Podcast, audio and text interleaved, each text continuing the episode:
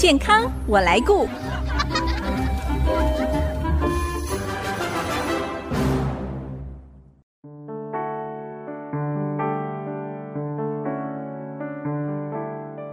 听众朋友，大家好，我是王淑荣，欢迎收听《健康我来顾》节目，一起关心你我的健康。明天就是中秋节了，在这里先祝福大家中秋佳节愉快。这两年因为疫情的缘故，我打乱了大家的生活，难得有连续假期，大家一定要好好享受跟家人亲友相聚的时光。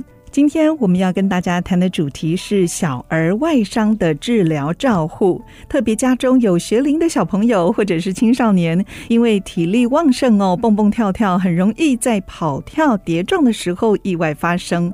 当家长面对突如其来的意外，我们要怎么样来妥善的处理，让伤害降到最低？还有，如果要让伤口不留痕迹，治疗照护上也得要格外注意了。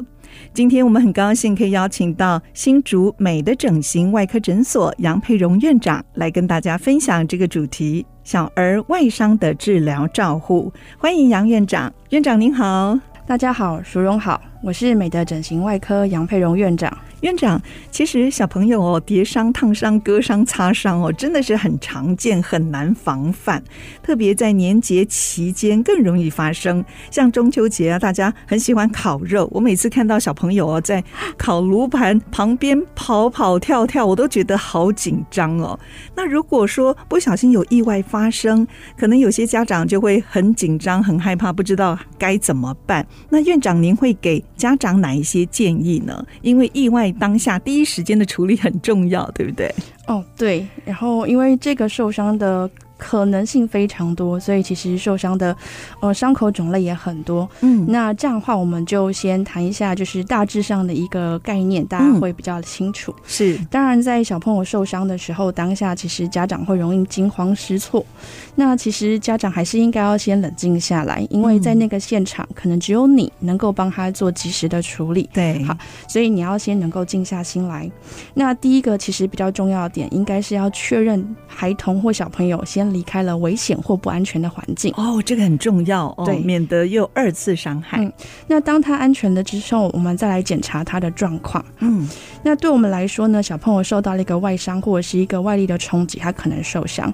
但事实上，我们应该要先着重的是我们眼睛看不到的受伤哦，所以要先注意，哎，这样子的一个受伤的力道。会不会很大？嗯，好。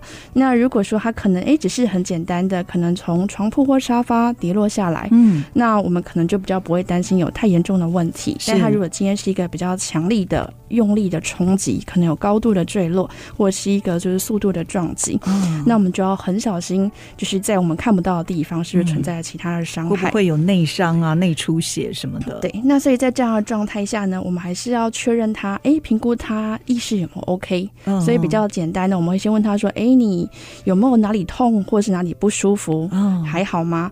如果他可以跟你说话，可以表达的孩童，你至少知道说：“哦，他还好，目前没事。哦”是。但如果他是没办法表达的孩子，我们可能就要仔细的观察他的反应。嗯哼。好。那如果在这样的过程中，你觉得没有明显的外伤，但是你有点担心他这段时间，我们会需要密集观察他。嗯。啊，观察什么呢？观察他意识的部分有没有变化。嗯。意识的变化听起来有点笼统，对。但简单来说。说，如果他今天经过摇晃或者是震动，他可能会有恶心的感觉。哦，对。那如果他这种恶心感觉有没有越来越严重，甚至出现了呕吐？嗯、是。好，那甚至可能哎，开始容易嗜睡，叫不醒，这我们就会觉得哎，我们可能。意识方面，脑袋里面我们可能需要小心的评估，这时候我们就需要做进一步的检查。嗯，好。那当我们这个就是眼睛不可见的部分的意识是安全的，我们就可以开始检查我们可能看得到的伤口。那看得到伤口部分呢，就当然要从头到脚，就是外观仔细的观察。是对。那这样子的部分就会进到比较单纯的伤口的处理的部分。嗯，这个是比较是冲撞啊、跌伤之类的，对不对？是。如果说因为跌伤或者是撞伤肿了一个大包包，那这个包包也要小心处理，是吗？如果是就是伤口上的包的话呢，呃，一般来说肿块这样的肿块，如果在身体躯干，我们其实只要观察就好。如果小朋友没有特别的凝血的功能上的异常，嗯，但我们担心的其实是。担心在头部的这样子的一个肿块。是，如果头部有这样的一个肿块，它在头的里面会造成意识改变，在头的外面是不是可能会继续的增加？嗯，哎，所以这个范围的大小也需要经过观察。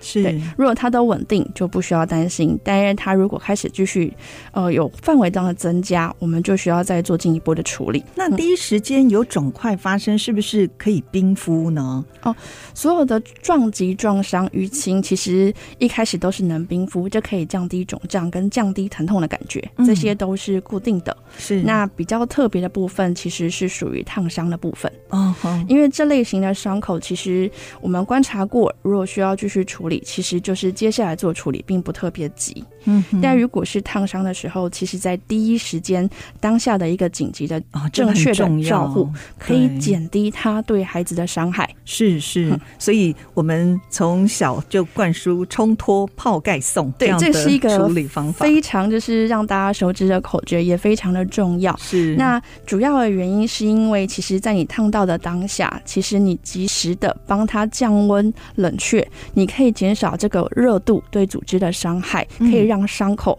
不扩大，甚至变小。是是，对。那我们的我们这一部分的照护的重点是，应该是要在十到十五度 C 的冷水中。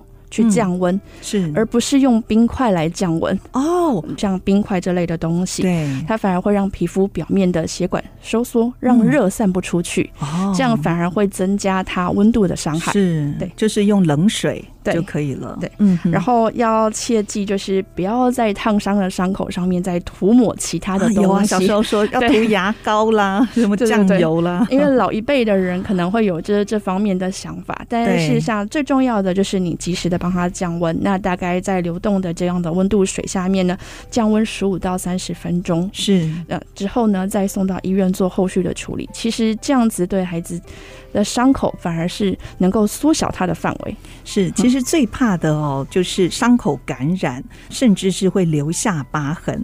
那如果小朋友因为外伤接受伤口的缝合，那在缝合之后，我们要怎么样来照顾，可以尽量不要让它留疤痕呢？呃，疤痕这个部分呢，大概有分就是好几个状况。那如果今天他伤口缝合了，其实我们首先要注意到的是，这个伤口缝完之后要避免它的感染。嗯，因为感染这件事情会让伤口的就是愈合的状态不容易控制。嗯、对，那不容易控制的一个伤口，就会容易留下我们不喜欢的痕迹。是是。那最简单的话，就是伤口缝完之后呢，也不可以碰水。嗯，对，因为水这个东西其实并没有经过我们灭菌跟消毒，还是带有细菌的。是在这样的状态下，还是很难避免细菌可能会借由这个还没有完全愈合的一个就是破皮的地方进入到身体里面。嗯，其实我们在经过医疗院所紧急处理之后呢，医护人员都会告诉我们要怎么样来做后续的照护哦，居家的照护。我看到有一些家长就会比较随随便便哦，在换药啦。账户的时候，就没有注意到所使用的这个器具消毒的问题，所以这一点也是要特别提醒家长的。对，如果在准备这些伤口的照护上来讲的话，要记得就是要购买就是有完全灭菌包装的一些棉棒啊、纱布啊，或者这类型的敷料。对，如果过期了，真的就不要用了哦。哦，对，因为它还是会有就是没有完全无菌上的一个考量。是是，那只是说，如果说在照护上来讲。第一个当然是以无菌的方式去消毒，对。对，那所以如果你担心使用上的用量的话，我们可以选择小包装的，比如说小瓶的生理食盐水，对，或者是比较小包的一个棉签，你可以随时用完。不会用放那么久，棉签、棉花棒，对，嗯，然后再来是，其实有一些现在有一些敷料可以辅助一些家长方便照顾，因为小朋友其实很活泼，对，他可能动一动之后，哎，纱布就会脱落，是。对。如果担心这样的问题的话，其实现在有很多，比如说像人工皮，或者像一些泡棉类敷料，或者是一些银离子敷料，还是直接就是贴住伤口封起来，哦，那可以减少这方面的一些疑虑。哎，那像在皮肤上有需要拆除缝线这样子的一个伤口哦，在缝线拆除之后，是不是也可以运用一些方式哦？有些什么样的产品让伤口愈合之后呢，可以预防它的疤痕增生？像我们常听到什么皮肤粘贴啦、美容胶带这些，它有帮助吗？呃，有的，呃，因为我们在拆除缝线的时候呢，其实是有固定的时间，嗯，因为这个我们会顾虑到哦，缝线第一个要维持伤口的强度，哦，让它能够稳固住，不要再裂开。对，可是时间到了之后，我们会移除，因为缝线待的时间比较长的话，有可能就是。疤痕的样貌也会比较明显，所以我们会在那时候会移除掉这些缝线。是，那刚移除掉缝线，如果要维持足够的伤口的一个就是承受的力道的话，我们会先用类似像免缝的美容胶布，嗯，这类的东西胶带去替代这样缝线。的一个照护，让伤口的强度可以维持。是是。那等到伤口更稳定之后，我们就可以用就是除疤类的一些产品，嗯，含有细胶的除疤类的产品，来预防这些疤痕过度的增生。哦，是，所以还是有一些帮助的。是，嗯。那谈到这里，先休息一下，待会儿继续，我们再请杨佩荣院长来跟我们谈小儿外伤在照护上有哪一些要注意的。休息一下，马上回来。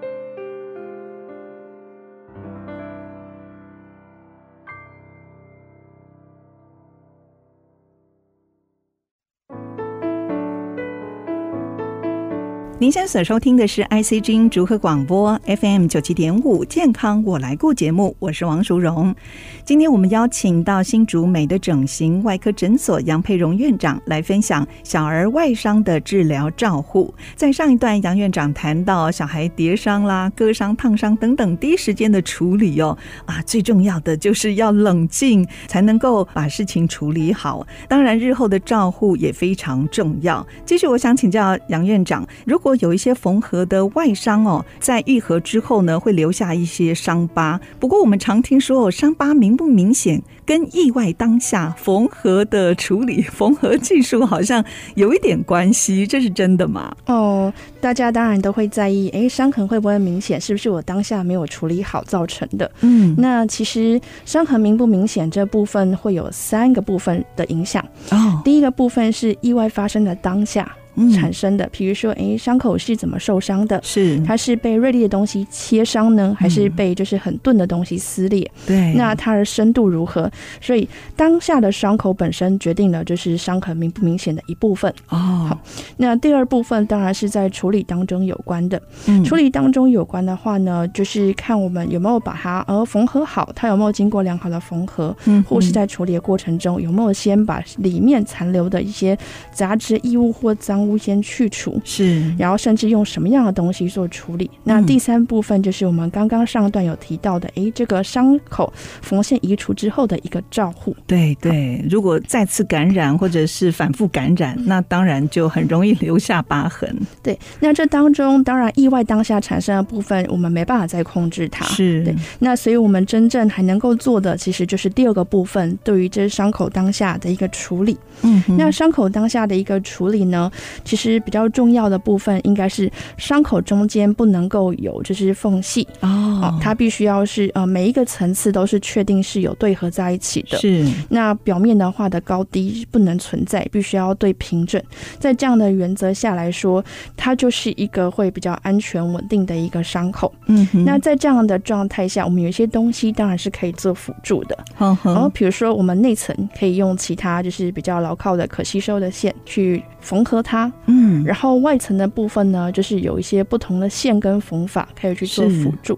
那如果对于一些嗯没有办法配合拆线的孩子，或是一些就是真的呃不大能够就是配合的状态，我们甚至现在一开始有美容胶啦，就是美容胶布。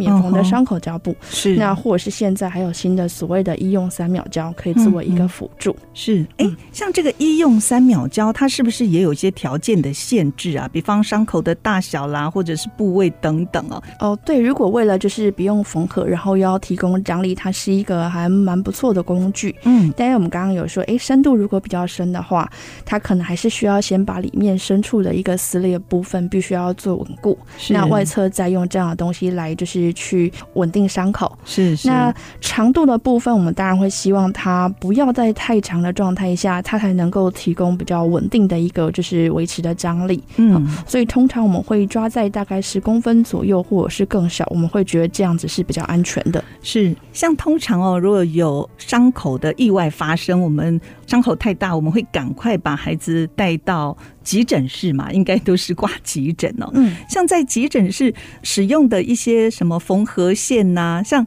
我们常听说什么羊肠线呐，用比较小的美容针这样子缝起来，伤口会比较漂亮。可是这个我们能够要求吗？比方在急诊室就跟医生说，哎，希望这个伤口可以缝漂亮一点，我们有这样的选择吗？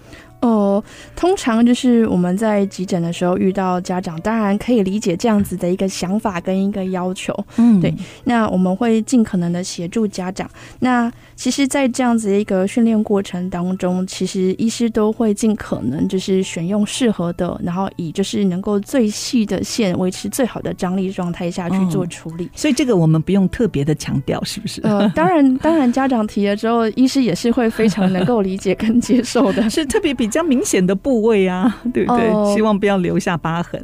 当然，当然这是一定的。所以其实无论怎样，其实每一个医师都会以他的经验跟就是手上能用的工具，帮就是小孩子做最好的处理。嗯，哎，像有一些经过缝合的伤口，可能在急诊的时候，也许是车祸啊，在当下那个伤口实在是比较难处理。为了要紧急止血又防止感染哦，那可能伤口并不是很漂亮。那如果说呃，我们当下就有感觉，这个以后可能愈合上这个疤痕会很丑，是不是？是有机会可以拆开再重新来缝它，是不是有一个黄金处理的时间呢？呃，基本上来说，其实无论是急诊。或者是大外科，或者是整形外科，其实都有受过就是伤口缝合的训练。嗯，对。那当然，不同的就是科别要求的面向，它会有点不同。是，因为对急诊来说，我当然是要先救急跟救命比较重要。那既然我的伤口先求能关起来，那至少病人就不会有太大的危险。嗯，对。那如果以就是大外科的要求，因为大外科也是有伤口缝合的经验，嗯，但他们的主要目的是我今天必须要把里面某个东西。做手术是，所以我需要借由皮肤的切口进去做处理，嗯，所以它是经过固定的术式跟固定的出入口来执行这件事。嗯、但是整形外科会再比较特别一点，因为其实我们其实等于是所有的伤口都有经过我们的照护。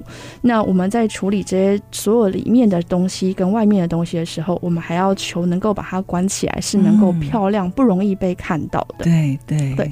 那甚至说，整形外科有一些的就是手术。的做法，甚至只是为了改变伤口疤痕的方向哦，对，就是把它挪移到就是比较不容易看得到，或者是一个张力比较小的位置哦，这个也都考虑到。对，然后而且其实整形外科它等于是负责所有大大小小的伤口。今天他在训练过程中，就是可能因为大范围的切除不好的东西，或者是一些肿瘤的过程中，导致身体的伤口没办法关起来。哦，其实都是由整形外科做最后的。接手跟就是关闭伤口，所以我们除了要把伤口关起来，还要尽量让它就是藏在不明显的地方，会是我们会在更要求的部分。是，对。那当然，经过缝合的伤口能不能拆开，其实没有不行，但是原则上来说，我们大。底上如果确认这个伤口它被缝合了，没有什么太大的问题，符合我们就是伤口照护的原则，就尽量不要动。我们会尽量不动它。哦，对。可是如果他今天明确的，哎，我很明确的知道它已经产生高低的落差，哦，这即使经过我们后续。再精心的照护，可能没办法改变。对，对，因为可能是很紧急的状况下处理的。那个我们可能就会提早的去直接帮他做处理。是、嗯，或者是一些很重要的，比如说我们在脸上啊，有些很重要的一些呃标的，比如说眉毛有没有对齐，嗯，好，或者是哎某些的转角，或者是哎鼻子的弯角有没有对整齐，或者是嘴唇的边缘有没有对整齐，这个很明显看的确是有落差的状态下，嗯，我们就不会等。我们必须要及时做处理。是对，哎，那如果说有伤口，或者是像烫伤的疤痕，已经有一段时间了，还是非常的明显，甚至呢影响到外观。那以目前的医疗技术哦，在整形外科这个部分，有哪一些修复的方式呢？嗯，烫伤这个东西它比较特别。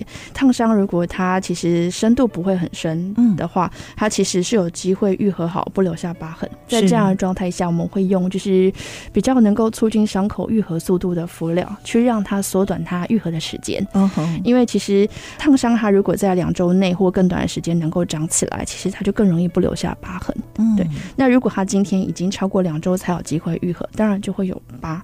那接下来的部分，我们就会希望这些疤痕不要去影响到我们身体的活动。嗯哼，好，那这样子的话，就是另外一个部分的一个辅助。比如说，我们可能哎会用一些弹力或张力的衣服，去让这疤痕不要就是长过头或过厚过硬。嗯、那真的很厚很硬的状态下，我们才会用手术的方式去做调整。是是，哎、嗯，像有一些小朋友可能是跌伤，或者您刚才说烫伤哦，是已经蛮长的一段时间了。